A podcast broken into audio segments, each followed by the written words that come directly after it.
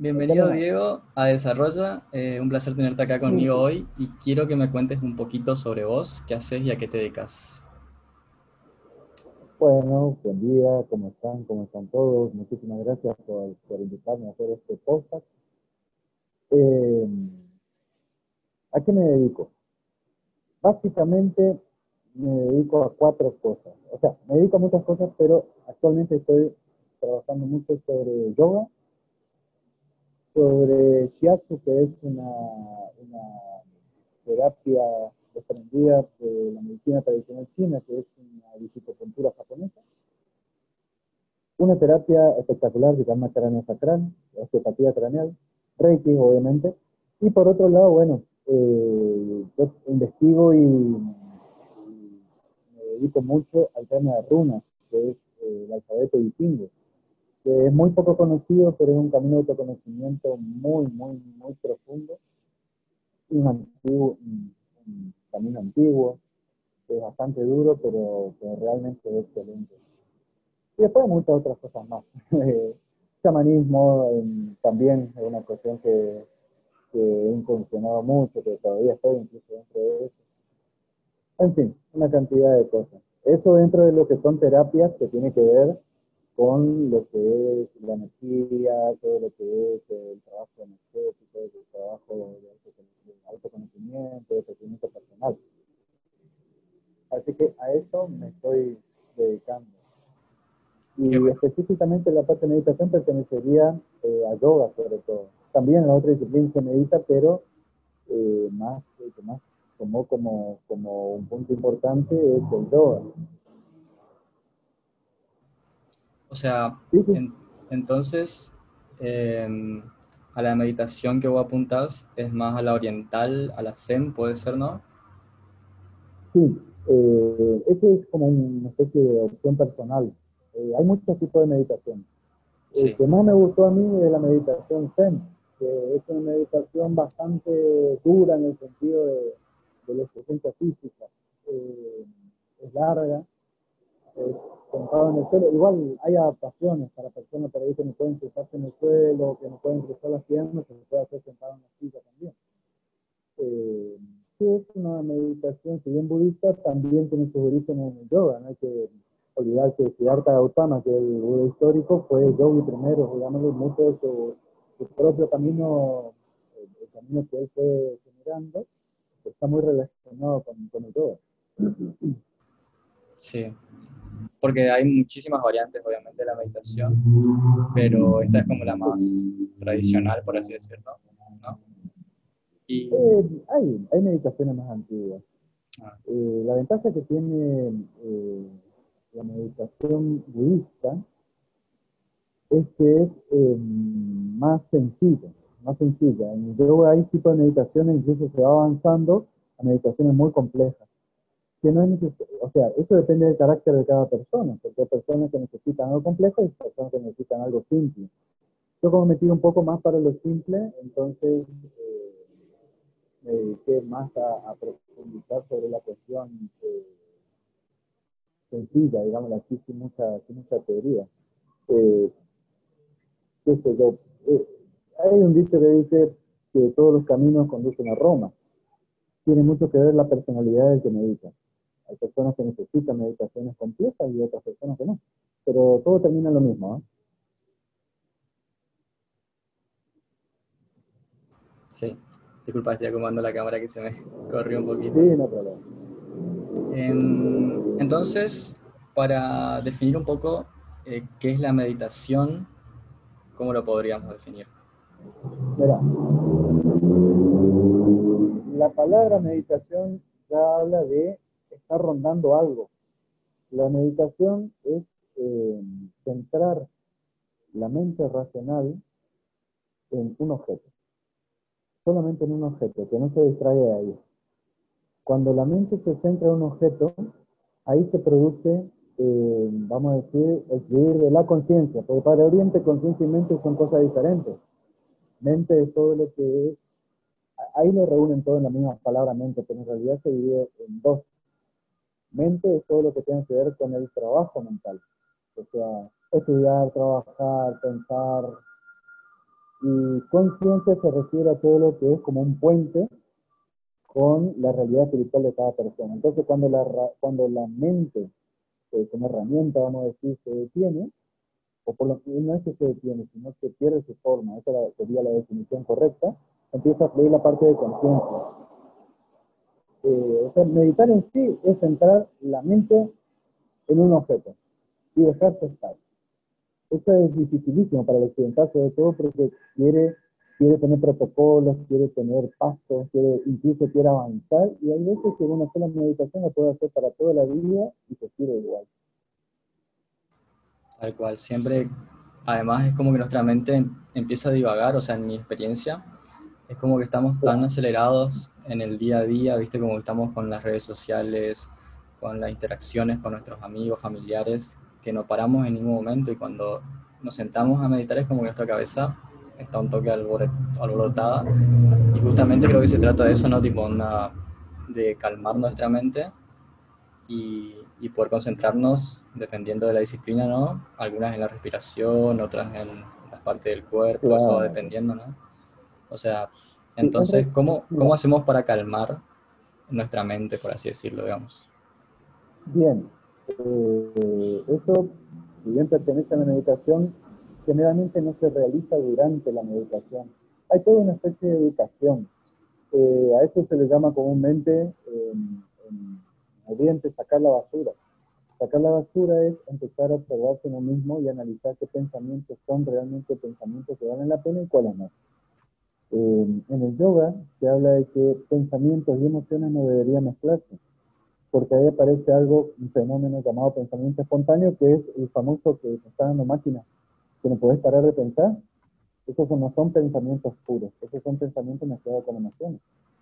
Y uno dice, pero ¿cómo? Y bueno, ahí sí aparece el trabajo de la meditación, pero la autoobservación se ve durante todo el día. Es mirar cuáles, es reencauzar los pensamientos, incluso las acciones.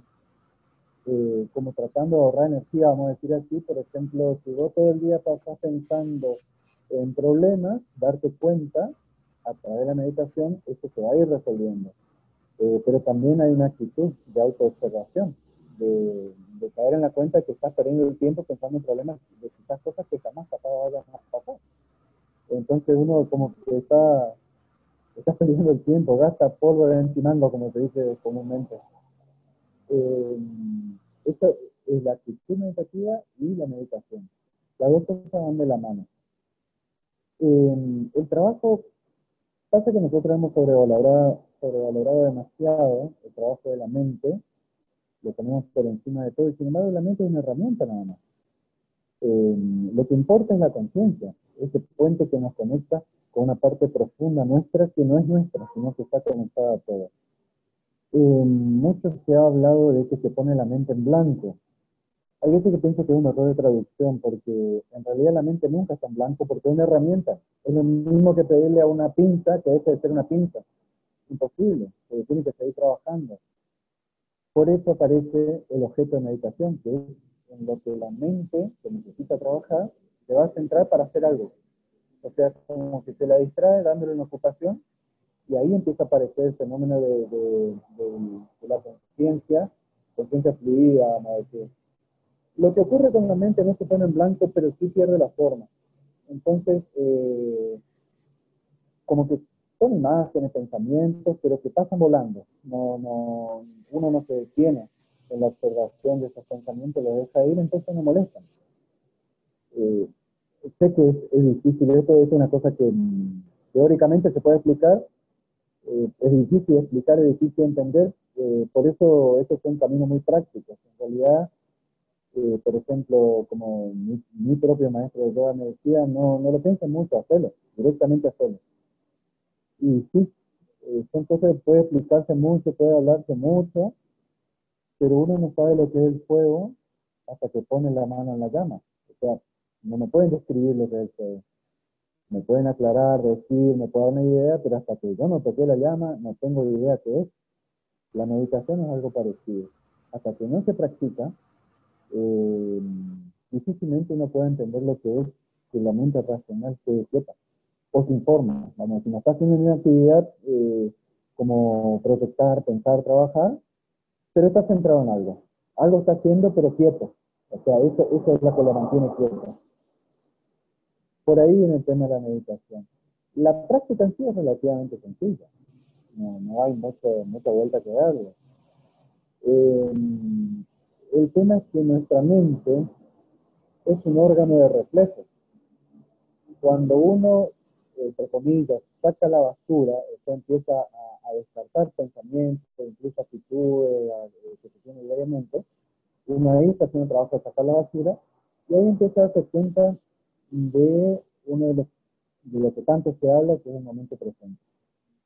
Y el momento presente es tan ligero que la mente racional llega un momento que no puede atraparlo. El momento presente es infinitesimal. Entonces nuestra vida en realidad es una serie, una secuencia de momentos presentes. Si se vive el momento presente, la mente racional no puede divagar. Entonces ahí es cuando uno, la mente racional pierde la forma y se utiliza para cuando se necesita, para estudiar, para trabajar, para lo que sea. Pero en realidad eh, ese, es un resultado que se va dando con la práctica, esta no se da de entrada. Generalmente eh, se da de segundos primero, después de minutos, y la idea es que a través de la práctica de meditación se debe a estar permanentemente en el estado de presente, lo cual yo sé que por ahí no es algo fácil, pero por eso eh, la práctica es esencial se puede teorizar demasiado, pero hasta que uno se, sienta a meditar realmente, eh, es un camino para cabeza dura. Eh, no, es un camino de práctica. lo ideal es meditar todos los días. muchos, muchos me preguntan si puedo meditar cada dos días. Sí, se puede, se puede. Pero hay que tener en cuenta que la meditación no es solamente de tener la mente racional y dejar fluir la conciencia, sino que también es una forma de acumular energía. Es como un motor. Si no tiene batería, si no tiene nafta, eh, no se mueve. Entonces, al estar meditando, uno acumula energía. Y el acumular energía es lo que da la posibilidad, no es solamente voluntad, sino que es la posibilidad incluso de tener entendimiento de cuáles son, por ejemplo, los pensamientos y las actitudes que debería respetar. No es solamente el hecho de hacer la mente. La energía en este caso es esencial también. Claro, no es sentarnos y esperar a que ocurra las cosas, digamos. Y tenés razón, tipo, con eso de, que es un hábito, es algo que hay que buscar, creo, un horario en el que tengamos libre para hacerlos, digamos, y, y como decía, hacerlo es una práctica y no es tanto la teoría. Pero, pero sí también están buenos esos tips que, que das, o que una vez también me diste, que es como tratar de, de alejarnos de, de nuestra mente y, sentirnos como alejados y solo centrarnos en, en, nosotros mismos y en el presente, digamos. Y, claro. y también es muy cierto lo que decís sobre lo del momento presente, digamos, siempre lo estoy pensando. Es como que las personas estamos tan a veces aceleradas pensando en el futuro, en qué voy a comer mañana, qué voy a, a dónde voy a ir, o, o pensando qué hice mal y nunca estamos ahora, digamos, y, creo que no hay momento mejor que el presente, o sea, pero es tan difícil a veces identificarlo y, y sentarnos y sentirlo, no sé. Pero con la meditación también eso sirve una banda y, y, me pasó a mí también que al principio como que me costaba un montón meditar, tipo, como que estaba ahí, sufría, me dolía la columna, eh, me costaba concentrarme, pero después con la práctica es como que ya el tiempo pasaba volando, tipo, sentía como que fluía, digamos. Sí, mira, el problema de nuestra mente como herramienta es que es un órgano de reflejo. La mente refleja todo el tiempo, funciona como un espejo. Cuando uno va meditando y va logrando, digamos, de hecho, centrarse en el momento presente, la mente va dejando de, reflejar. Eh, ¿Qué significa esto que es eh, reflejo? El reflejo que nace de la mente nace de toda nuestra educación, de toda nuestra cultura, de nuestra idiosincrasia, que no está mal. El tema es que uno sea consciente de que si va a reflejar, lo haga conscientemente. Que no lo haga por, por, instinto o por, por, práctica o por repetición. Por ejemplo, se espera mucho que una persona eh, ante un estímulo tenga una reacción.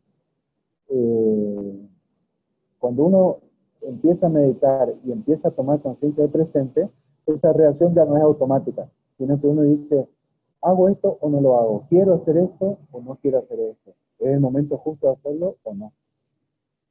Entonces ahí uno se empieza a ser dueño de su vida. Eso se, traslada después a todos los ámbitos de la vida. ¿eh? Eso no es solamente, por, por ahí en Occidente hay una idea así un poco errónea de considerar de que, por ejemplo, un trabajo de meditación, un trabajo espiritual, yo lo llamo más trabajo de autoconocimiento, pero en realidad todo es espiritual, incluso el mundo físico. Pero cuando hace un trabajo de autoconocimiento, como que está separado de la vida doméstica. Y sin embargo, exactamente eso lo que nos da la claridad y nos da eh, el orden, eh, que es un orden que a veces es caótico, pero sigue siendo orden. Pero eso es lo que nos da la posibilidad de alcanzar lo que estamos buscando. El único propósito del ser humano cuando nace es alcanzar la felicidad absoluta. Y eso ni siquiera se puede denominar iluminación, que por eso habla mucho de la iluminación, porque eso en realidad se logra en el mundo físico, en el mundo presente, no necesariamente que sea un maestro iluminado ni nada de eso. Pero ese es el único propósito que traemos de por sí, alcanzar la felicidad. Es casi una obligación Después entra todo lo otro. Y el estado de meditación es un, cuando se hace frecuente y, ya se, traslada, vamos a decir, no solamente al momento que nos sentamos, sino la vida doméstica, va dando esa sensación de, plenitud, de, encontrar belleza en todo, de encontrar incluso en lo, en lo que por ahí no es agradable, ni siquiera eso es capable, sino que es algo que pasa y también se lo toma como experiencia, pero ya no se lo toma de una manera fatalista. El primer síntoma que ocurre cuando uno medita es que generalmente va dejando de quejarse, eh, porque se da cuenta que, todo es experiencia espiritual, nada se escapa de eso, o experiencia de autoconocimiento, nada se escapa de eso. Estos son los primeros síntomas, vamos a decir, de una meditación constante, que no es que también va a pasar 10 años para que pase. Generalmente, a los 5 o 7 días uno empieza a sentir un pequeño cambio, que a su vez una parte de uno se resiste a eso porque está reflejando todavía. Y refleja. ¿Qué refleja? Que en el mundo todo el mundo se queja, todo el mundo está mal, todo el mundo este, todo, se, se y cosas así, todavía está reflejando. Entonces, esa parte es tan fuerte que se siente como que parece que, que tendría que ser así también, y sin embargo no. Sí, aclaro, el no reflejar por ahí no hace muchos amigos. porque por ahí el resto de nuestro círculo está acostumbrado a que nosotros hagamos esto siempre y de golpe dejaste de hacerlo. Esto es como que soy desconocido y como que o antes no era así, es lo primero que va saltando.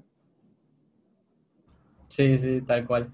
Pero también es como alejarse, hace falta alejarse, alejarnos de, esas malas noticias, por así decirlo, ¿no? Onda, o, dejar de ver. Sí, en eso eh, es un punto un poco delicado. Hay una práctica yogica que también lo hacen los budistas que se llama satsanga. El satsanga es justamente al dejar de reflejar, uno empieza a seleccionar incluso las compañías. Nosotros estamos en un mundo que es lo que veo ahora, sobre todo los menores de 30 años, como que acepto todo, amo a todos, estoy con todo, pero no se puede. No se puede porque también eh, hay que cuidar la energía propia. No digo que uno no pueda tener una amistad que, bueno, hoy está pasando un mal momento, el apoyo. Pero distinto es que una persona tenga una amistad de que constantemente la está tomando uno de paño de lágrimas. Está bueno, una vez, dos veces, ayudarle, lo que sea, pero después se hace hábito también. Y hay momentos en que uno tiene que soltar la mano también del otro para que crezca no siempre debes llevarle siempre las soluciones o siempre estarle atrás porque la persona en realidad se está estancando.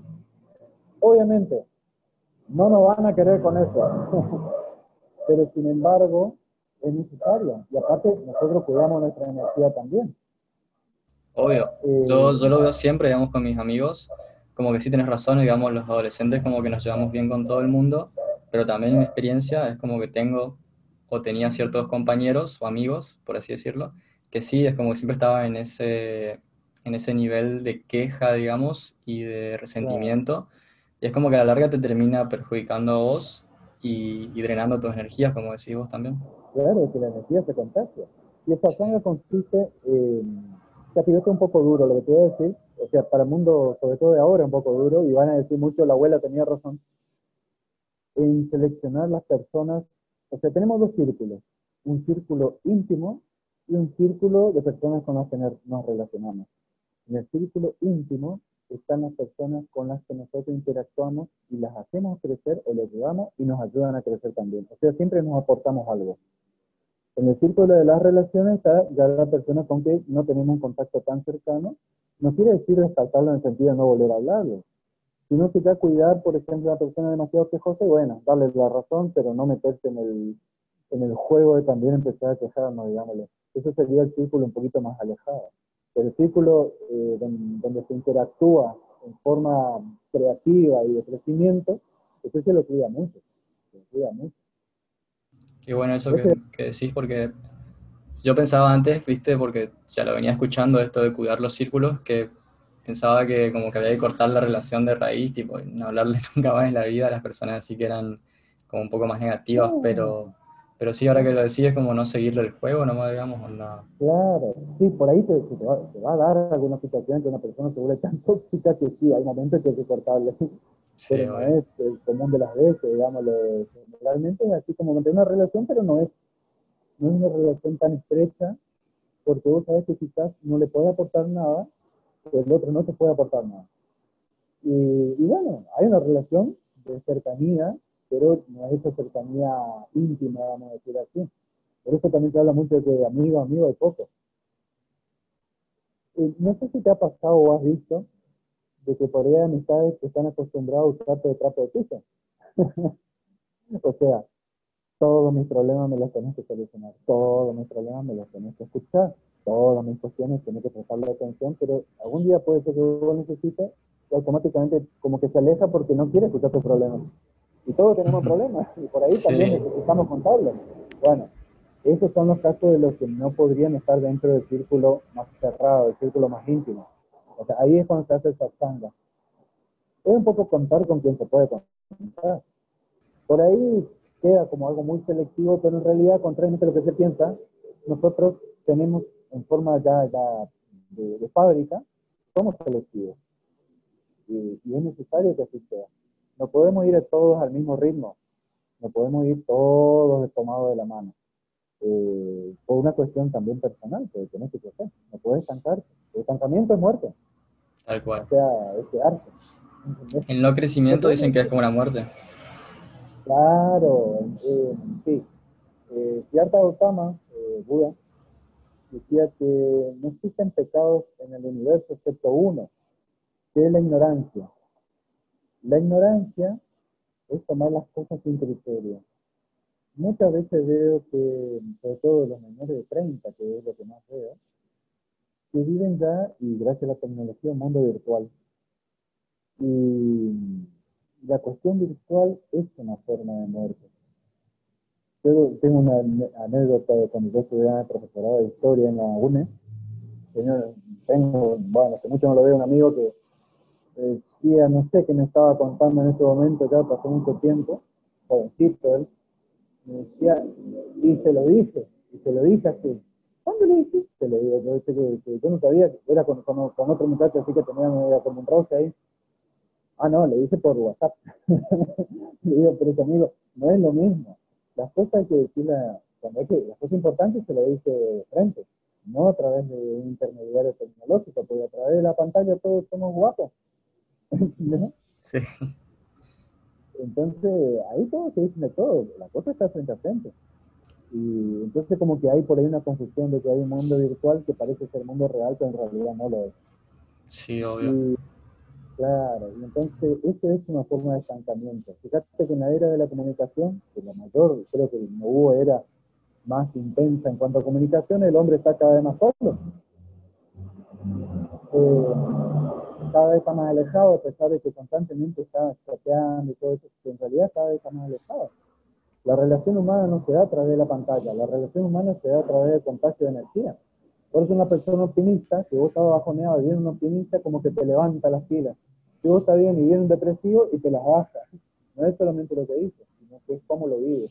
Tal cual. Vivimos rodeados de energías y, también la, la, tecnología es como que eh, no sé, nos, sumergimos en ella y, somos esclavos en cierta parte, creo también. Y, y volviendo también a la meditación un poco, quería preguntarte cómo ves la meditación, porque creo que ahora es como que está bastante de moda, ¿no? Es como que todo el mundo quiere meditar, es como un estilo de vida, muchos lo predican. ¿Cómo lo ves vos? Pero meditación, eh, por ahí hay una confusión. Eh, yo siempre veo que por ahí me dicen, yo medito con meditación guiada YouTube, por ejemplo, o medito con música. En realidad puede ser que no sea meditaciones eso. Sí son ejercicios de relajación, que funcionan muy bien, o sea, te relaja, te, te pone buen humor incluso, pero no es meditación. La diferencia está en que el ejercicio de relajación eh, hace sentir bien, pero no aporta energía. En cambio, la meditación sí aporta energía.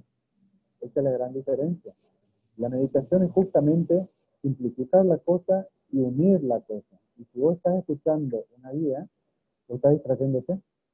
Si vos estás escuchando una música, te estás distrayendo. Te estás dividiendo tu conciencia. Y lo que se busca es unificarla. ¿Entendés? Cuando la conciencia se unifica, ahí recién la energía empieza a, a, empezamos a cargarnos de energía. Pero mientras está dividida, no. El estado de meditación es un estado muy extraño porque por ahí se considera que meditar es como salir a volar y pasarla bien. La meditación en realidad es difícil. Es difícil porque es justamente estar más alerta. No es volar. Por eso yo siempre aconsejo la meditación con los ojos abiertos. La mayoría de las veces se hace con los ojos cerrados. O sea, ¿viste eso? Y eso solamente lo podría hacer alguien que ya está muy disciplinado, porque la mente cuando se mm. cierra los ojos empieza a divagar. Sí, como, como una, una, herramienta, claro, empieza a buscar pensamientos, empieza a buscar imágenes. Yo quiero sentir bien, me imagino un bosque.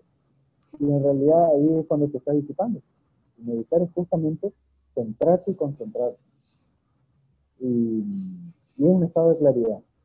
Meditar, ojo, otra, otra cosa que por ahí se confunde.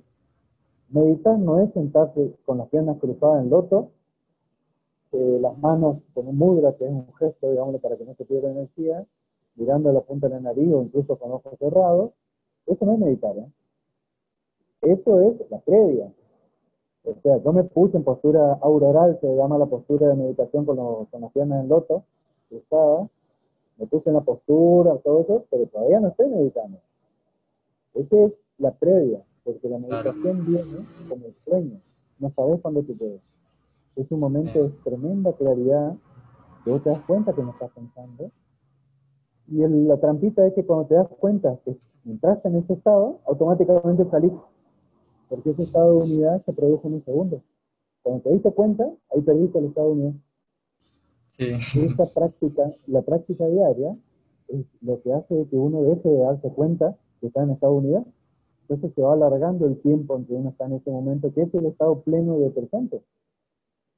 Y ahí es que a poco uno, con la práctica y con energía, uno va alargando ese momento hasta que llega un momento, en, y eso se dice que son los iluminados, que ese, ese momento de plenitud y del no justo darse cuenta que estoy ahí en ese estado, lo traslada a la vida diaria sin necesidad de sentarse con las piernas cruzadas ya, lo lleva a su, a su mundo físico, vamos a decir, todo el tiempo. Pero igual, con unos segundos ya hace la diferencia. Uno se da cuenta que las cosas cambian. Los problemas no cambian, quizás. Es más, los problemas se solucionan solos. Eh, en el budismo hay una frase que dice que existen dos tipos de problemas. Uno, el que no tiene solución, y otro, el que se soluciona solo. No nos da mucho margen como para que seamos nosotros los que hagamos algo.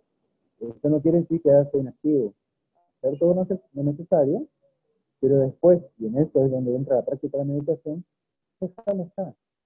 Si se soluciona o no, ya es decisión del universo, ya no depende mucho de nosotros. No hay, no hay problema más grande que no tenga solución, o, hay una frase también que dice, si tiene solución, ¿para qué te vas a preocupar? Y si no tiene solución, ¿para qué te vas a preocupar? Es una frase del Dalai Lama. Sí y, hay dos días que no le preocupan, decía también el Dalai El día de después porque ya pasó, el día de mañana porque todavía no llegó. Obvio, eso habla también mucho del presente.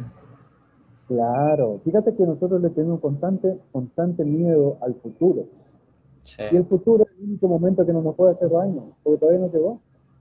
¿Entendés? Y además el futuro si nosotros nos quedamos congelados en el momento presente pensando qué va a ser, no vamos a hacer lo necesario para que ese futuro sea mejor, por así decirlo, digamos. Es que el momento presente es el único momento que podemos hacer algo. Tal cual. Por eso no hay que dejarlo pasar. Tal cual. Con respecto, con respecto a la práctica de la meditación, eh, eh, volviendo un poco a lo que decíamos sobre que por ahí en realidad uno cree que está meditando en realidad no lo hace. La meditación, primero, como punto vamos a decir, nunca se hace acostado. Excepto el yoga nidra, que en algunos tipos de yoga se hace, que podría considerarse una meditación mixta, porque a veces te dormís y deja de ser meditación, eh, siempre se hace sentado, con la espalda recta, sin apoyarse en nada. Ni siquiera en el respaldo de la silla, si uno no puede cruzar las piernas. Siempre de espalda recta, con la coronilla apuntando hacia el cielo y, el coxis bien apoyado o en el suelo, o en la silla, o en el chapu, que es la madonna donde se medita. Eh, pero la espalda no debe estar recostada, siempre lo más recta posible. Ahí es donde proviene, después, por eso que le digo que la, postura de meditación es una postura exigente, dolorosa. Sí, al principio eh, Claro, pero la idea es justamente no depender de nada, ni siquiera de un apoyo para nuestra espalda. Sí. Después de ahí, hay que cerrar el cuerpo. La lengua se pega al paladar, la mirada, de ser posible, con ojos entrecerrados, mirando en dirección a la punta de la nariz, las piernas cruzadas, y en la silla no, apoyada bien en los pies en el piso. Las manos en mudra, que es un gesto sagrado, que puede ser, hay muchos mudras que van a encontrar en internet, que, es para cerrar el cuerpo. El más usado es el índice metido dentro del espacio entre pulgar y, el nacimiento del índice, eh, sea mudra o sin mudra, de las dos formas se llama y la lengua pegada al paladar, porque eso establece una conexión con los meridianos eh, nadie se le llama en la India, y eso es lo que hace que, espérame que alguien está con la moto enloquecido acá. Sí, no hay problema. Eso es lo que hace que fluya la energía y se conserve, no se pierda, no pasa por las piernas, no pasa por las manos, no se escapa ni por la vista, queda dentro nuestro y trabaja dentro nuestro. A eso hoy que se necesita energía. Eh, y por ahí un poco contrario a lo que se cree, que hay que acostarse, que hay que cerrar los ojos, que hay que relajarse. No es una postura relajada, es una postura que te obliga a permanecer con la espalda recta. Llega un momento que aparecen los calambres, incluso. Eh, pero meditar no es para placer. Meditar es un camino de autoconocimiento y un camino hacia la, hacia la felicidad absoluta, no solamente la felicidad momentánea. Pero lleva tu trabajito. Tal cual. Con respecto a la mente, antes, Claro, con respecto a la mente, se le da un objeto de meditación que puede ser la respiración, puede ser una imagen, por ejemplo, de la llama una vela, puede ser, eh, diez mil cosas puede ser, pero una vez que se empieza con ese objeto, hay que permanecer con ese objeto, por lo menos un tiempo prolongado, porque si lo cambias, es como empezar de vuelta. Ya la mente se acostumbra a centrarse en ese objeto, entonces si yo estoy meditando con un mantra, es un sonido, eh, solamente utilizo ese mantra, pero por mucho tiempo, y capaz que no lo cambian toda la vida. Esa es la trampita para que la mente mecánica, la mente racional, quede tranquila porque está haciendo algo. Y ahí es cuando fluye la conciencia. Y ahí es cuando conectamos nuestro mundo físico con el mundo sutil. Sí, qué bueno. sí, sí, entendí. Eso es un tip re bueno. Y también te quería preguntar, al principio es importante, digamos, eh, tener un lugar así tranquilo para hacerlo. Sé que después, a medida que avanzamos, como que ya no importa tanto el lugar ni el contexto, pero al principio creo que sí, ¿no? Sí, sí. Eh, bueno, ese también es justamente por, la reflexión de la mente. Acostumbrado a un horario y acostumbrado a un lugar y a una tranquilidad. Al principio sí. Eh, los horarios mejores para meditar son las 4 de la mañana y las 7 de la tarde. Si no se puede, se puede hacer en cualquier, en cualquier horario. Pero tratar de repetir ese mismo horario todos los días, cosa que la mente mecánica se acostumbre que ese horario eh, tiene ese trabajo que hacer, debe sentarse y centrarse en un objeto. Con la práctica se puede meditar en cualquier lugar, en el colectivo, en cualquier lugar. Manejando no aconsejo porque se va a todo, pero, pero se puede meditar eh, incluso en movimiento. El yoga es una práctica de meditación y movimiento, no al principio. Cuando uno se da cuenta de que el movimiento puede ser perfectamente consciente, ahí aparece la meditación con, la práctica. No, quiere decir que la meditación sea quieta nada más. Buenísimo, Diego. Eh, te dejo libre ya, bueno, pasamos un poquito del tiempo. Me encantó esta charla que tuvimos. Eh, le dejo tus redes igual a los chicos por si alguno quiere contactarse con vos, saber más sobre estas, estas disciplinas, porque sé que también enseñás, ¿no? Enseñás runas, yoga, esas cosas, ¿no? Sí, sí, sí, sí, sí. Sí. y, sí, yo justamente estoy dando online eh, para la gente de Chato, que ahí quedaron siempre, acá estoy dando también, pero sí, una, cosa, una cosa que es muy interesante eh, por ahí que tiene mucho que ver, el tema del el camino de autoconocimiento de las runas tiene mucho que ver con el camino de autoconocimiento tibetano. A pesar de que está uno del otro lado del mundo, eh, están muy relacionados, muy relacionados. Pasa que uno es para la persona que tiene un carácter fuerte, el otro es para la persona que tiene un carácter, es para todo el mundo, pero tiene un carácter más tranquilo, vamos a decir así. Pero el resultado, incluso, incluso algunas de las prácticas son extremadamente parecidas. Extremadamente parecidas. Sí, son herramientas de autoconocimiento increíbles, la verdad. O sea, estuve investigando y sí, no, no es muy supersticioso, sino que es eh, justamente una herramienta para conocernos y por ahí, viste, sentirnos guiados en la vida, porque muchas veces nos sentimos perdidos también, así que es una buena nuestro inconsciente profundo, nuestro espíritu, si querés llamarlo así, siempre tiene la respuesta para lo que necesitamos. Si el exterior es un macrocosmos, nosotros somos un reflejo, valga la redundancia con respecto a la mente, pero esto hablando ya de conciencia, somos un reflejo como microcosmos. Si la respuesta está afuera, también está dentro. Entonces, por, por, eso que por ahí se dice que los problemas se resuelven solos, no es que, que hay que dejar nada más, sino que se hace lo necesario, pero si uno está en armonía, en sintonía de afuera con lo de adentro, inevitablemente el camino de la solución. O sea, es inevitable ese resultado. La solución del problema es inevitable. Entonces, cuando nosotros le metemos el tema de, que pensamos y reflejamos y queremos que esto sea así, pero no así, como que le coartamos los caminos de la solución. Entonces, por ahí lo difícil es ser dócil. Tal cual. La respuesta está en esto nuestro, dice, así que hay que investigarnos. Exactamente. Y nada, me, encantó esta charla y, y, la próxima si querés hablamos de runas, si te prendes algún día que tengas libre, seguimos hablando. Eh, sí, sí, sí, cuando quiera también es un gusto hablar con vos, un gusto poder compartir con ustedes. Eh, fuerza con el tema de la academia, que me encanta todo lo que, lo que están haciendo. Así que metan el pato con lo que pueda estar presente para ustedes. Cada tanto voy a ir al Chaco, así que por ahí también podemos encontrarnos en algún momento. Dale, buenísimo, Diego. Muchísimas gracias, muchísimas gracias por tu energía, la verdad que sentí muy cómodo y nos vemos la próxima.